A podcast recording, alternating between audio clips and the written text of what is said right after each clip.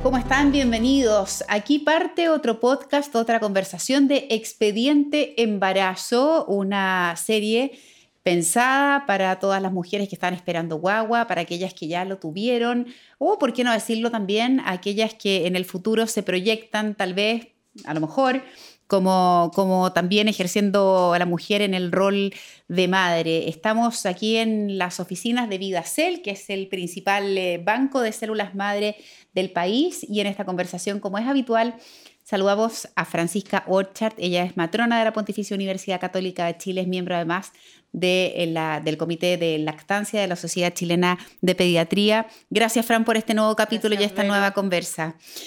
El capítulo de hoy se llama El poder de parir, que suena como muy, muy potente. Eh, por todo lo que hemos visto, además de los cambios que significan en el organismo de la mujer, la posibilidad de dar a luz. Y quería partir esta conversación con una imagen que yo me preguntaba o que me vino a la cabeza cuando preparábamos esta conversación. Y es inevitable que cuando, acuérdate, Fran, de alguna teleserie venezolana bien dramática que hayas visto, de alguna película así bien dramática, y de esa mujer que iba a tener guagua y te la presentaban así agarrada con dientes y uñas a una cama, gritando de un dolor imposible, llorando, su cara roja. O sea, la imagen que uno tiene de la mujer pariendo es bien dramática. Sí, es dramática. ¿Por qué es así? ¿Tiene razón de ser así? Mm. ¿Por qué hemos crecido como con este estigma de que parir es así? Sí, efectivamente. Eh, el parir es muy potente, partamos por eso, ¿no? No, no es eh, esa mujer eh, está haciendo un trabajo importante para parir. Lo que pasa es que la lectura que nosotros hacemos de eso es que esa mujer está sufriendo. Claro. Eh, y no necesariamente las mujeres sufren al parir, ¿no? Ese, el, el, parir, cuando yo mi cuerpo sé que está trabajando con un fin, no tengo por qué mirarlo como un sufrimiento. O porque tengo dolor, eh, significa que lo estoy pasando mal. Hay mujeres que ese dolor tiene un sentido para ellas y no necesariamente es un sufrimiento. Entonces tiene que ver con una cuestión más bien cultural, que nos han presentado el parto desde una mirada de un sufrimiento con dolor que nos hace mal eh, y que queremos evitar. Eh, y yo creo que em, nuestra, durante nuestra vida hemos recibido esa información. Em, hoy día sabemos que las mujeres em, pueden parir de la manera que ellas quieran parir. Y eso es lo que me parece que es más rescatable de esto, ¿no? Voy a ir a ese punto que es muy, muy importante eh, y muy interesante además de analizar en un minuto.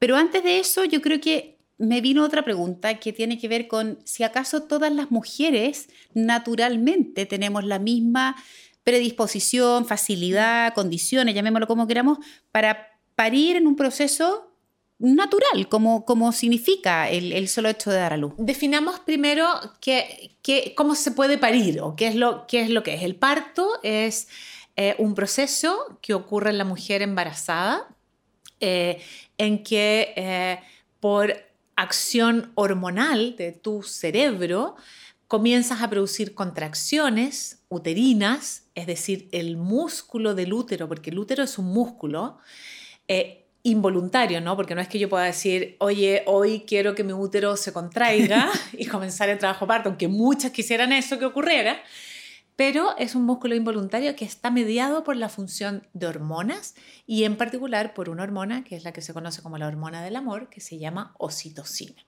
¿sí?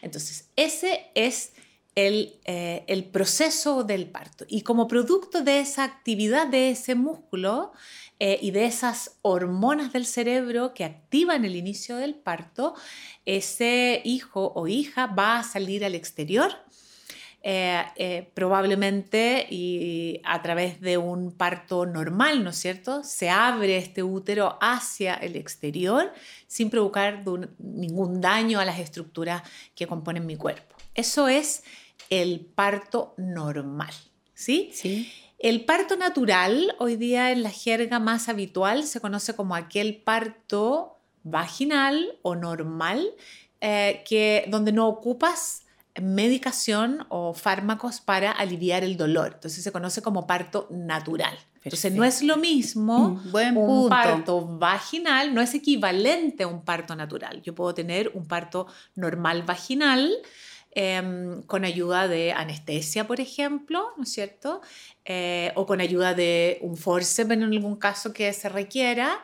Em, sigue siendo un parto vaginal, pero no es un parto natural porque hubo un cierto grado de intervención. De acuerdo. Y lo otro es la cesárea. Y el otro eh, es la cesárea, que eso no es ni un parto vaginal ni un parto natural. Em, es una cirugía. Sino que es una cirugía que se realiza en la cavidad abdominal eh, donde se abre primero eh, tu cuerpo, generalmente en la zona un poquito arriba del pubis, suprapúbica, en una parte que se conoce como el segmento del útero, que es la parte más delgada, probablemente hacia el final del embarazo, y se va abriendo por capas hasta llegar al útero. Y entonces el útero se rompe con un, un bisturí que va a tener partes iguales y que tú después vas a poder suturar, pero se abre para llegar adentro de la cavidad donde está este hijo por nacer. ¿Y de qué depende, con ese, con ese contexto que es muy explicativo, que todas las mujeres o no tengan la capacidad de tener un parto vaginal? Eh, partamos que naturalmente podríamos decir que todas las mujeres tienen la capacidad de parir por un parto normal, mientras no se demuestre lo contrario. ¿sí? Existen eh, pocas condiciones eh, físicas, ¿no es cierto? O quizás emocionales que uno pudiera decir esta mujer no es capaz de poder tener un parto normal. Em, sin embargo, eh, se me olvidó la pregunta.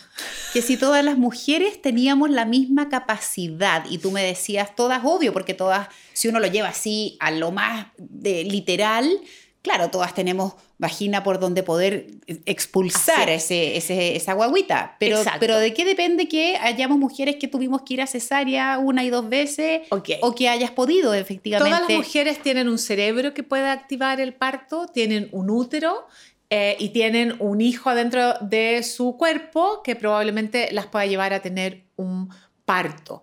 Eh, todas tienen la capacidad de parir. Al cuerpo no hay que enseñarle parir como que cuando una vez que se activa el trabajo de parto, el trabajo de parto se desencadena y ya. Listo. Pero existe un porcentaje eh, de pacientes que en general, de acuerdo a la Organización Mundial de la Salud, el número de cesáreas eh, no debiese eh, exceder el 20%, más o menos entre el 10, 15, 20% pudiera ser cesárea por, por ejemplo, Em, causas fetales, es decir, un eh, niño o un recién nacido que lo está pasando mal adentro del útero, que está teniendo un sufrimiento fetal, por ejemplo, y que yo no le puedo dar la oportunidad de tener un parto normal porque agravo su condición y debo eh, hacerlo nacer de manera expedita. Pasa cuando la guagua no está en la posición correcta. También esa es una causa por las cuales eh, tú debieses tener una cesárea. Por ejemplo, tu guagua está atravesada, nunca eh, se puso de cabeza y por lo tanto eh, también te van a tener que operar de una cesárea. Perdón la expresión, pero esto es como si la guagua tratara de salir vía piquero, o sea, por la cabeza primero. Correcto. Eh, perdón que lo diga así, pero se me imagina que la gente que no escucha se lo puede imaginar más fácilmente. Sí. Y a veces en que la guaguita en vez de tener la cabeza hacia abajo tiene los pies y viene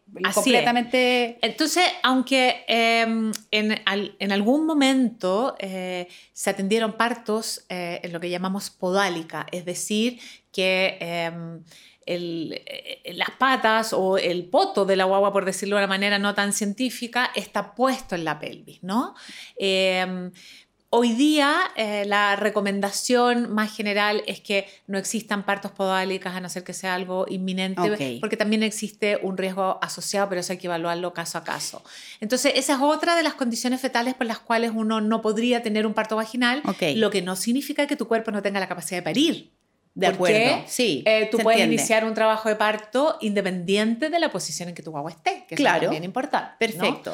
Eh, y de pronto pueden existir otras patologías maternas que impidan, por ejemplo, tener un parto vaginal.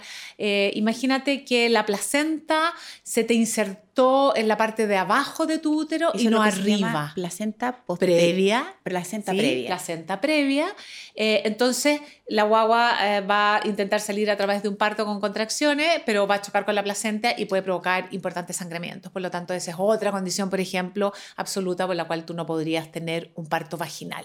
Y así existen una serie de indicaciones. Perfecto. Lo que sí que es importante aquí decir es que hay algunas mujeres que les dicen, oye, tu pelvis es, muy pequeña, es muy angosta. O sea, no sé por qué pasa que como que eh, pareciera que las mujeres chilenas tenemos las pelvis chicas, porque muchas veces ocurre, sabes que tu pelvis es chica, entonces en verdad no vamos a intentar que ya, ¿Y eso, Fran, es posible? Mm, es poco posible.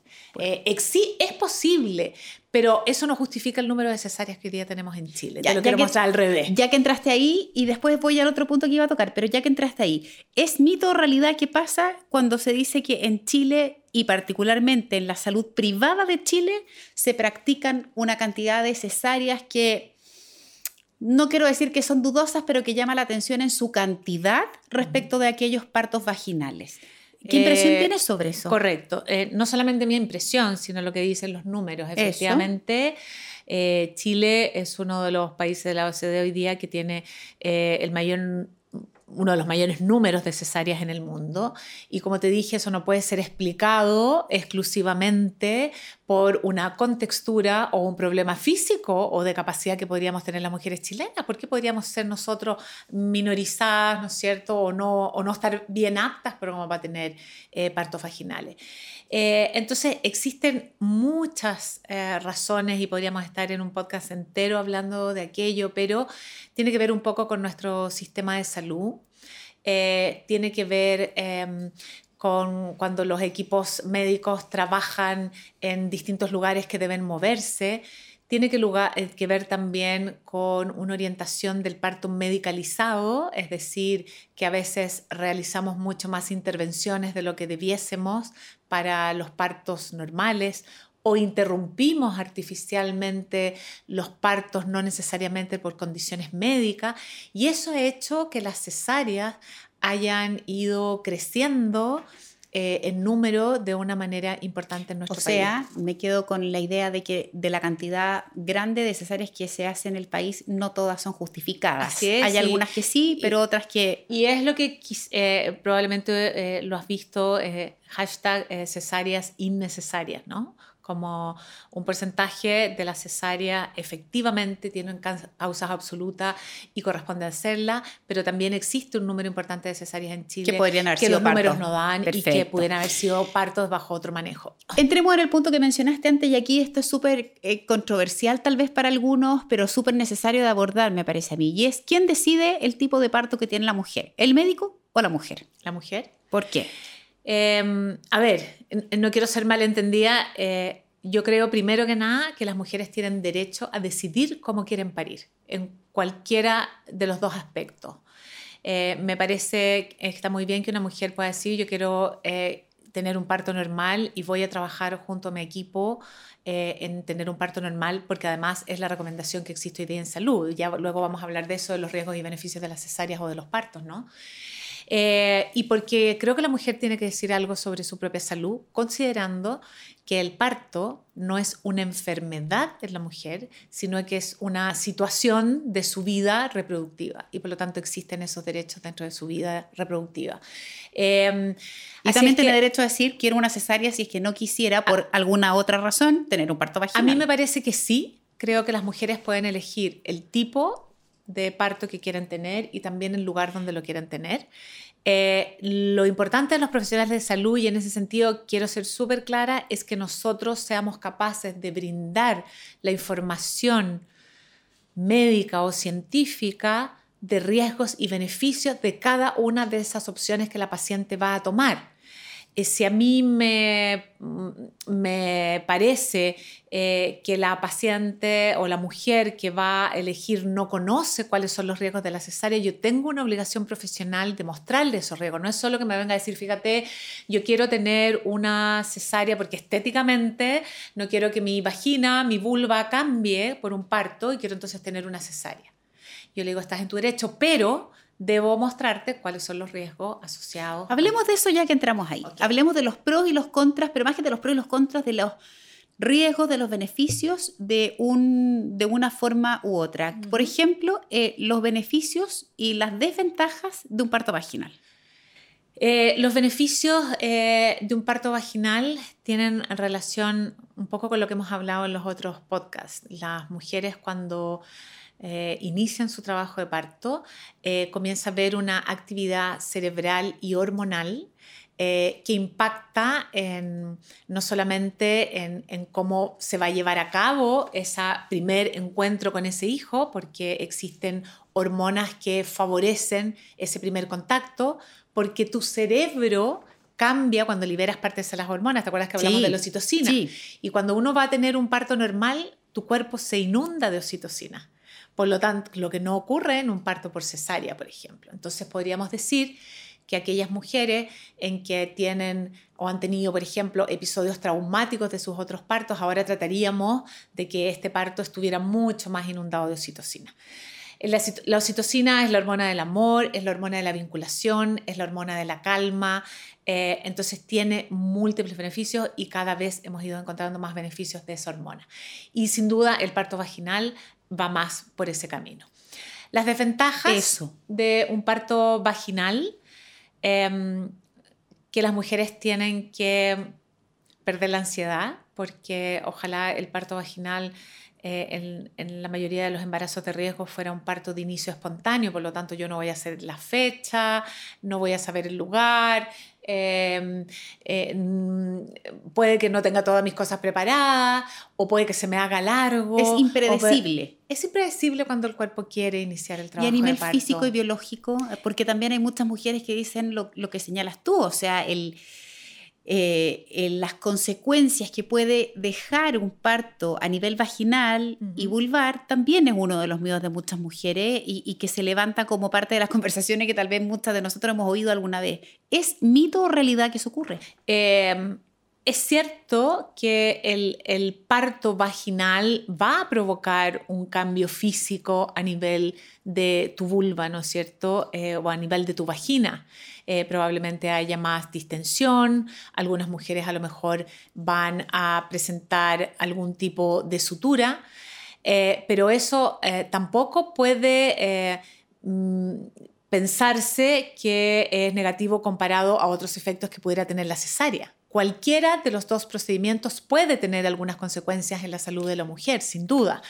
Pero hoy día sabemos que cuando uno se somete a una cesárea, aumenta el riesgo de muerte materna, por ejemplo. ¿sí? O sea, las mujeres que están sometidas a una cesárea tienen más riesgo estadístico de morir. Tienen más riesgo de hacer infecciones, ¿sí? Que eso es súper importante. Tienen más riesgo de hacer hemorragias en el puerperio. ¿No? Eh, o durante la cirugía. Eh, y también eh, las mujeres que están sometidas a cesárea tienen posteriormente posibilidades de hacer algunas otras complicaciones durante los siguientes embarazos, porque en su cuerpo quedó una cicatriz que puede hacer complicar algunos de los aspectos relativos al implantación de la placenta o bridas intestinales. Por eso es que dicen, y corrígeme si no estoy en lo correcto, pero cuando tienes una, una cesárea, hay una ventana de tiempo en la que uno debiera esperar hasta embarazarse por segunda vez. Eh, ¿Tiene que ver con lo que estás contando? Tiene que ver eso como con recuperar un poco tu cuerpo y tu útero a este trabajo que ha hecho durante nueve meses de sostener y nutrir a otro. Y, eh, y, también porque ese útero necesita reparar esos tejidos que a través de, la cesárea han quedado cortados. De hecho, las mujeres que han tenido cesárea eh, pierden la sensibilidad de la piel, ¿no es cierto?, durante varias semanas, algunos meses y se mm. demoran en recuperarse. Hay algunas mujeres que pierden eh, o manifiestan dolores abdominales durante largo tiempo posterior a la cesárea. Mm. Hay mujeres, eh, las cesáreas te provocan también un poco más eh, de riesgo en relación a las trombosis pulmonares también, porque como tienes que estar más quieta, ¿no es cierto? Mm. Em, no te puedes movilizar, se pueden formar coagulitos, entonces hay algunos riesgos asociados a la cesárea. ¿y, y, qué de bueno le podemos adjudicar a la cesárea? Yo creo que la cesárea es un muy buen procedimiento en el sentido que nos permite la rapidez en la resolución eh, de condiciones de emergencia. eh, y creo que esa es probablemente la razón más potente por la que tenemos que justificar que sigan existiendo cesáreas. Eh, nos permite eh, tener un, control de aquellas situaciones en que la salud materna o perinatal del feto está en riesgo y que tenemos que tomar decisiones rápidas o que no podemos exponer a ese niño a tener un daño o una consecuencia futura. ¿Con cesárea hay menor sufrimiento fetal? No, a ver, explícame eso, porque una de las cosas que también uno escucha es decir, ¡Oh! no, en el parto hubo mucho sufrimiento fetal porque la guaguita, no sé, tenía una cabeza gigante, entonces el pobre salió o la pobre salió, mientras que en cesárea eso no hubiese ocurrido. Es importante el, juego de palabras a Ibero, porque, porque efectivamente cuando estamos frente a un sufrimiento fetal, sin duda que la cirugía de elección o la forma de resolución de ese parto probablemente sea el más rápido que en la mayoría de los casos debiese ser una cesárea. Sin embargo, si nosotros supiéramos en una población general y mundial que nos vamos a ahorrar daño cerebral o vamos a tener hijos o individuos más sanos en nuestra sociedad operando a todos por cesárea, ¿por qué estaríamos atendiendo partos vaginales? Sería súper absurdo. Claro. Entonces sabemos que si nosotros operamos a todas las mujeres de cesáreas selectivas, no vamos a tener una mejora en los índices de sufrimiento fetal, porque algunos de los sufrimientos fetales se instalan durante el embarazo y predisponen a que durante el trabajo de parto o el parto se pudieran, ¿no es cierto?, desencadenar o algunos ya eh, han provocado algunos cambios a nivel cerebral de esos niños. Entonces es importante esa diferencia. Estamos conversando con eh, la matrona Francisca Orchard aquí en eh, las oficinas de VidaCell, el banco de células madres más importante de Chile. Hablemos del de, proceso previo. ¿Es bueno inducir un parto? ¿Es bueno Em, apurar, hemos hablado en podcast anteriores de, la, de las semanas de embarazo, que son en torno a los 40, me explicabas tú, desde la última fecha de la, de la regla, de la fecha de la última regla. Correcto, Eso es. correcto. Eh, ¿Conviene eh, inducir? A ver, vamos a separar vamos a hablar en lo grueso primero, que son el 90% de los embarazos que no tienen una situación de riesgo materno-fetal, porque a veces hay mujeres que tienen una patología del embarazo, lo que, lo, que lo conlleva a que tenga un manejo de, de, mayor riesgo, que tiene que ser visto por un equipo especialista y que probablemente la conducta no sea lo mismo. Pero estamos hablando del grueso de las mujeres. La mayoría de las mujeres son mujeres sanas, no tienen embarazo de riesgo, lo podemos considerar un proceso normal. En esas mujeres eh, está bien definido hoy día que la mejor forma eh, probablemente de eh, lograr el parto vaginal sin complicaciones es que tú dejes que ese trabajo de parto se inicie de manera espontánea. ¿Por qué? Por varias razones, pero primero porque cuando tú induces un parto, cuando todavía no está preparado, y no hay una indicación médica en términos de patología, aumentas el riesgo de producir o terminar en una cesárea. Por lo tanto, ¿qué razón, si no es médica, yo podría tener para querer inducir a alguien? Hay gente, sin duda, que pone razones, ¿no? Hoy es que hoy día era el cumpleaños de mi abuelita y yo quiero que mi guagua nazca hoy día porque mi, mi, abuelita... yo era súper feliz con mi abuelita, entonces quiero que nazca el mismo día. Esa mujer lo que hace ahí es que aumenta un poco su riesgo de tener una cesárea, que estamos hablando que es una cirugía, que aunque sea frecuente es una cirugía mayor. Em, entonces, en ese sentido, las mujeres que están frente a embarazos normales no deben decidir eh, inducciones electivas a no ser que existan otras razones de peso para aquello, ¿ya? Desde ese punto de vista. Por otro lado, cuando nosotros inducimos pacientes antes de sus 40 semanas y los embarazos son normales, le estamos quitando también madurez a ese feto. A veces no es lo mismo tener un hijo que nació a las 37, 38 semanas que tener uno a las 40. A las 40 esos niños están más fornidos, están un poquito más maduros, han completado un poquito más de desarrollo, entonces seguramente se nos va a hacer más fácil. Tienen menos probabilidad de enfriarse, se alimentan mejor en la mayoría de los casos, ¿no es cierto? Em, regulan mejor su temperatura, etc. Por lo tanto, tampoco debiésemos adelantar electivamente la fecha. ¿Y hasta cuándo es conveniente esperar? Y aquí viene otra de las cosas que uno escucha y dice, no, es que ya máximo, máximo, máximo 42 semanas, independiente del cansancio válido que pueda tener esa madre, no, no, no, me refiero a eso, sino que em, empiezan a dar vueltas las ideas de que después de las 42 semanas esa agüita ya no lo está pasando tan bien inútero. Em, de hecho, em, esta pregunta que tú haces, no hay, consenso en todos los lugares de trabajo en Chile y en eso tengo que ser súper honesta. Pero en términos generales, hoy día en Chile se da un límite máximo de 41 semanas no de las 42, porque sí existe evidencia y literatura que muestra que entre los 41 y los 42 obviamente eh, existen algunos pequeños riesgos asociados. Eh, sin embargo, me parece importante, tal como hablamos al principio, que nosotros mostremos a esas mujeres esas estadísticas reales, o sea, que mostremos la evidencia para poder definir cuál es finalmente la fecha máxima que le vamos a eh, o que vamos a ofertar o plantear a la mujer que viene con nosotros a decidir parir.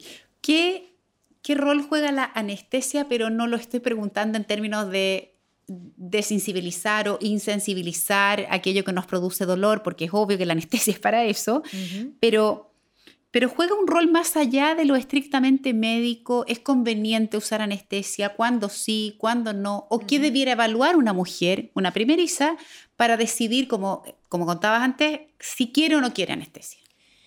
Es una excelente pregunta y, y tiene distintas aristas para contestarle. Y así como te dije que eh, yo creo en, el derecho de las mujeres de poder elegir cómo quieren parir, también creo que las mujeres tienen el derecho de elegir si quieren anestesia o no. Justamente antes de venir acá, mm, leí un artículo eh, inglés, ¿no?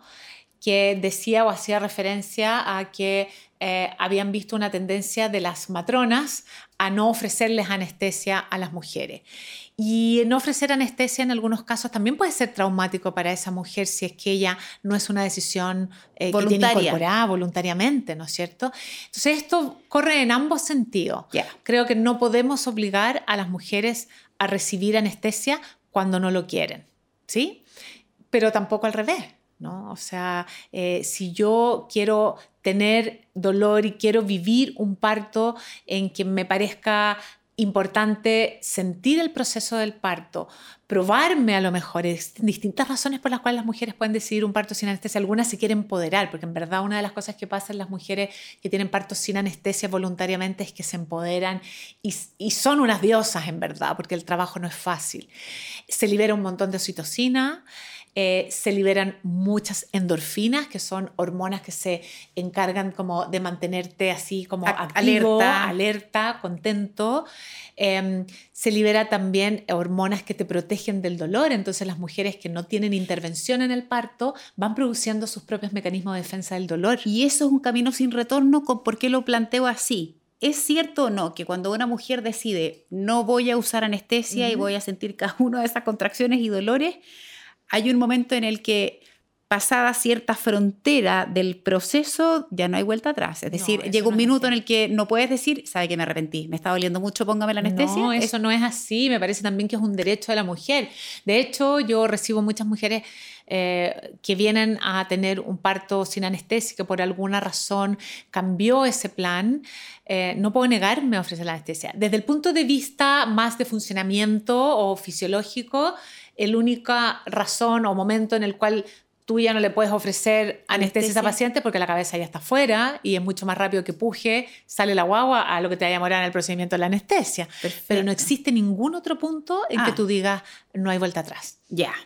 Em, ese dolor del que estamos hablando, cuando la mujer eh, se lanzó con, con, con esa decisión, ¿Cómo se alivia? Porque en ese minuto en el que estás absolutamente concentrada, empujar y que tu cuerpo pueda liberarse para que la guaguita pueda salir, eh, uno se pregunta cómo echa mano desde lo personal y la concentración hasta lo médico que te permita aliviar ese dolor. Las mujeres que van a tener un parto natural, acuérdate que hicimos la diferencia en ese parto que no vamos a recibir analgesia, ¿no es cierto? Em, tienen que prepararse para ese parto, en ir desarrollando algunas estrategias eh, que las ayuden a manejar ese dolor. Quiero ser súper clara en que una mujer que va a tener un parto sin analgesia farmacológica no es que no sienta dolor, siente el dolor de cabeza a pies y va aumentando en la medida que el trabajo de parto va siendo más intenso, siendo probablemente su peor momento en intensidad de dolor, digamos, si solo es mirado desde ese punto de vista, posterior a los 7 centímetros, cuando ya llamamos la fase de transición o el expulsivo, que es cuando la cabecita ya está saliendo y tienes dilatación de 10. Pero una vez que sale la cabeza, el dolor se acabó. O sea, el dolor es máximo mientras la guagua está dentro y está tratando de bajar y salir en los últimos centímetros de dilatación. Pero después de eso ya no hay dolor. Y después de eso están tan inundadas de oxitocina y endorfinas que están como en otra. Y de hecho cuando las mujeres eh, las asistimos en un parto sin anestesia, entran como en una especie de pérdida de conciencia, como que te liberas tantas hormonas que te hacen estar un poco fuera de la realidad. Por eso que cuando yo acompaño mujeres en trabajo de parto sin anestesia, no puedo sacar a esa mujer de ese estado de concentración. Si yo entro a la pieza fuerte, hago ruido, grito, em, la saco de su foco, la hago perder el trabajo en que ella está. Entonces, aquellas mujeres que quieren eh, trabajar un parto sin anestesia, primero deben manifestarlos a sus equipos con que van a trabajar, buscar profesionales que se manejen en, el área del parto sin intervención. Y eso diría, ¿hay posibilidad, hay, suficiente cantidad, conocimiento, variedad de equipos que lo manejen? Eh, yo creo que tenemos que seguir educando y tenemos que seguir preparando a los equipos médicos para perder este miedo y aceptar... Eh, eh, poder mejorar sus capacidades y su abanico de posibilidades de las mujeres. No todas las mujeres quieren tener un parto natural, pero sí me parece que es nuestro derecho o nuestro deber como profesionales de ofrecer las mejores y todas las alternativas posibles para el rango amplio de pacientes que podemos recibir.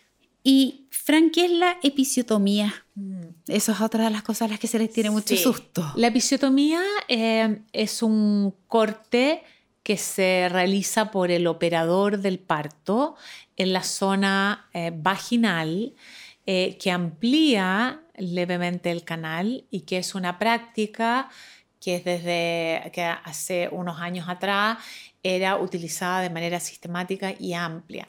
Y después de algunos estudios grandes que salieron eh, en el Cochrane, que es, una, eh, ¿no es, cierto? es un grupo de estudio donde se comparan distintas prácticas clínicas y se pone la evidencia, eh, se recomendó que la episiotomía Em, debiese ser selectiva solo para algunos casos. ¿En qué casos se hace? Em, en pocos casos debiese hacerse, pero cuando uno está frente a una urgencia, efectivamente, en que nota que puede haber eh, una mayor desgarro vaginal, en que puede haber una explosión de la vagina, en que efectivamente... ¿No cabe la cabeza? Eh, eh, cuando la cabeza cabe, la cabeza... Cuando, si la cabeza ya salió, cabe. Eh, es como que tú me digas, si yo voy a tratar de meter un refrigerador por una puerta y el refrigerador no cabe, no lo puedo pasar, la cabeza no va a salir, se va a quedar arriba y nunca va a entrar en la pelvis. Pero si ya salió la cabeza, ya, ya cupo, digamos, eso está claro. Pero esto, eh, la episiotomía en general, o mujeres, por ejemplo, en que a veces eh, trabajaron o están muy tensas en, en, en, su zona de musculatura perineal, em, en, muy pocos casos, en realidad, hoy día es necesaria la episiotomía, siendo súper honesta. Lo que más nos ha costado es que eh, existan eh, profesionales de la salud que la dejen de hacer como algo que está muy instaurado en ellos desde hace mucho tiempo. Pero si uno aprende el manejo de un parto sin episiotomía, en general tienes bastante buenos resultados. Entonces, hoy día son muy pocas las razones por las cuales uno podría hacer una episiotomía y en verdad lo decides muchas veces en el, en el momento del parto mismo, ¿no? Eh, así es que ese también es un poco un cambio de paradigma, porque eh, los profesionales que han sido educados bajo el uso de la episiotomía como algo habitual y normal, cuesta mucho cambiar esas prácticas, ¿no? Eh, tiene que ver también con, por ejemplo, cuánto se ha distendido la zona perineal, si la vagina está, está más elástica o está rígida, si ha recibido anestesia o no ha recibido anestesia, si a lo mejor cuando me puse a pujar, la cabeza estaba súper abajo, estaba súper arriba, una cosa de tiempo. Entonces hay un montón de factores que influyen, pero hoy día debiésemos probablemente tener menor cantidad de episiotomía que las que teníamos hace unos años atrás. ¿Y qué rol juega? Porque te voy siguiendo en la conversación y hemos hablado de, todo aquello que es estrictamente médico, pero me parece que hay otro factor que también es muy importante para que el parto sea eh, exitoso o, incluso hasta una cesárea, porque la mujer está despierta. ¿Qué, tiene, ¿Qué rol juega el ambiente que hay en un pabellón? ¿Qué, qué rol juega ese médico, esa matrona eh, en, en, el final de esta carrera, de esta maratón de nueve meses? Mucho, mucho. Eh, y, tiene que ver con lo que te expliqué antes. Eh, de alguna manera, en mi rol, por ejemplo, que yo trabajo como acompañando parto y como digo yo, soy como partera de corazón, ¿no? Em, yo soy la encargada no solamente de velar por el, por el derecho de esa mujer a poder parir como ella quisiera, pero también a realizar aquellas prácticas profesionales que la ayuden a lograr su objetivo. ¿Te ha tocado batallar con doctores que quieren hacer algo que la mujer no quiere y dar esa lucha allá adentro? Eh, bueno, en general uno se va rodeando de gente con las cuales uno tiene cierta sintonía y tiene sintonía, o si no sería eh, no reconocer lo que yo soy finalmente y trabajar eh, donde no me siento cómoda, ¿no? Entonces, influye ayudar es primero saber lo que esa mujer quiere. Para mí es fundamental que cuando vamos a recibir una mujer en parto, tú sepas qué es lo que ella quiere. Y sepas también lo que ella es, como en sus emociones, eh, en sus limitaciones, cuáles son los temores que tienes, porque cuando uno piensa en el parto hay cosas que te dan miedo y el miedo es real, ¿no? Entonces, pero todo eso se va logrando en ese proceso de conocimiento de los nueve meses que tú estuviste con ella. Y entonces me parece súper importante cuando uno va a recibir una mujer en parto que uno la conozca desde antes y haya hecho un trabajo más sistemático. Es decir, qué es lo que a ti ¿Cómo tú ves el proceso del parto? Eh, ¿De qué te asusta?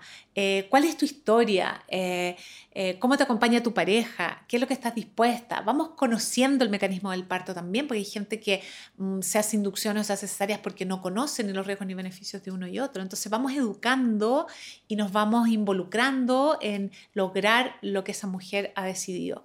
Y si no, ayudarla a tomar sus propias decisiones. ¿Y cómo se maneja la frustración? Porque cuando uno ya tiene toda la, e, e, el naipe abierto y toma una decisión para intentar que eh, todo confluya hacia ese tipo de parto eh, y por alguna razón no funciona, por todo lo que habíamos hablado antes, porque esa agüita no tiene la posición correcta, porque hay una placenta previa, por lo que fuere, no hay posibilidad de ese parto normal.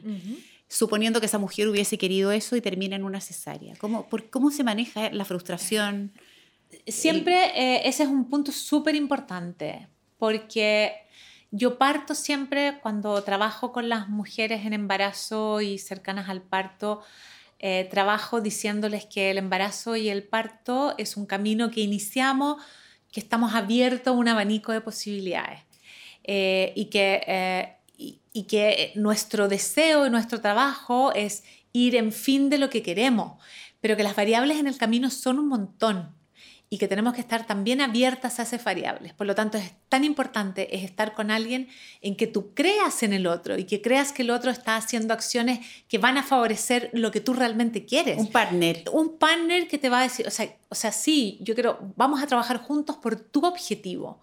No es solo por mi deseo profesional. Entendemos que todos los profesionales que trabajamos en parto, nuestro objetivo es tener una mamá y una guagua sana.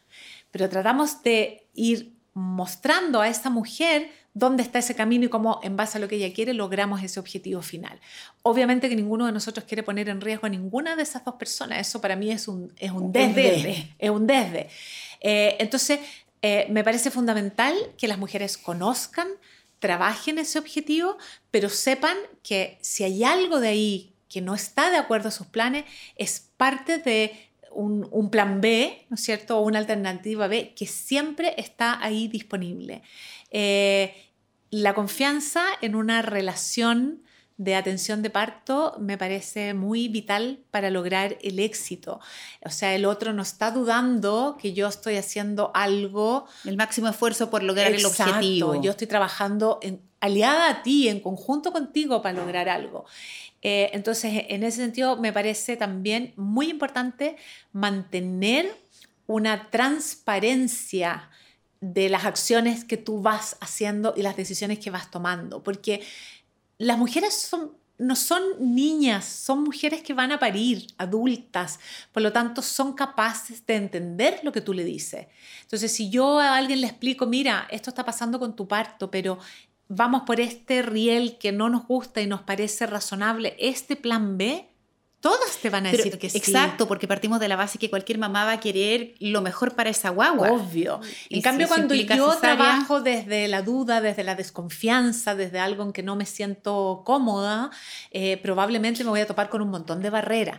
Eso eh, cuando uno conversa con el otro, con tu, la pareja, la, la, mujer que va a parir y le explicas los procedimientos, eh, la violencia obstétrica, no, no, eso no es violento, no cabe, ahí, ¿no? Porque eh, te estoy diciendo lo que ocurre, puede que sea una cesárea o puede que sea un force, puede incluso que haya hecho una episiotomía, pero si yo te cuento y te digo y te informo, la comunicación es, fundamental, sí. Hablemos antes de que se nos vaya el tiempo de los mantras del parto. ¿Qué son? Los, los mantras del parto eh, más bien es una estrategia que yo utilizo con las mujeres que van a parir en visualizar eh, y repetir algunas em, ideas o frases que me parece que son importantes para mantenerse en este camino del trabajo de parto sin intervención o sin analgesia farmacológica, que puede ser duro, pero que tiene un sentido. Entonces, por ejemplo, yo sé que soy capaz de parir, eh, mi cuerpo es perfecto para parir.